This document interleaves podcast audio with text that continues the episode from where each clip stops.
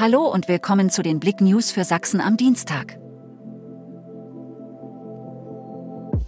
Ekelvorfall in Regionalbahn, Mann onaniert Minderjähriger auf die Kleidung. Am Sonntag erschien eine 17-jährige deutsche Staatsangehörige auf dem Bundespolizeirevier am Hauptbahnhof in Chemnitz und informierte die Beamten über eine sexuelle Belästigung, welche in der MRB von Zwickau nach Chemnitz stattgefunden hat. Nach ihren Angaben saß die junge Frau am Sonntag im letzten Waggon der Regionalbahn, die sie gegen 20.32 Uhr in Zwickau bestieg. Hinter ihr saß eine männliche Person, welche sie allerdings nicht näher beschreiben konnte. Die 17-Jährige bemerkte, wie der Mann an seinem Geschlechtsteil manipulierte und in Folge die Jacke der jungen Frau mit seinem Ejakulat bespritzte. FSV Zwickau stellt neuen Cheftrainer vor.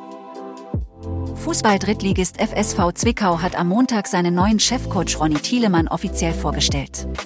Der 49-jährige Schlemer erhielt einen Vertrag, der auch für die kommende Saison und sowohl für die dritte als auch die Regionalliga Gültigkeit besitzt.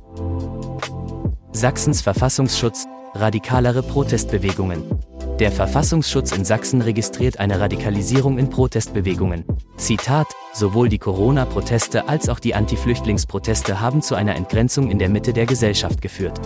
Rechtsextremisten propagieren Themen und finden damit Anschluss in der bürgerlichen Mitte, sagte Dirk Martin Christian, Präsident des Landesamtes für Verfassungsschutz. Menschen aus der Mitte der Gesellschaft würden extremistischen Positionen nicht widersprechen und hätten nichts dagegen, gemeinsam mit Rechtsextremisten an der Seite zu demonstrieren. Zitat, die Mitte der Gesellschaft wird brüchig. Unsicherheit in Mittweida. Was wird aus dem Freizeit-Franz?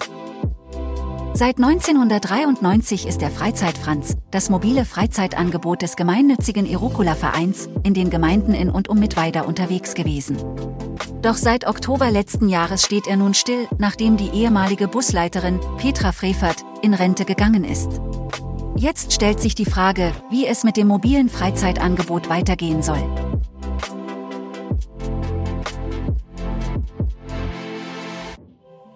Danke fürs Zuhören. Mehr Themen auf blick.de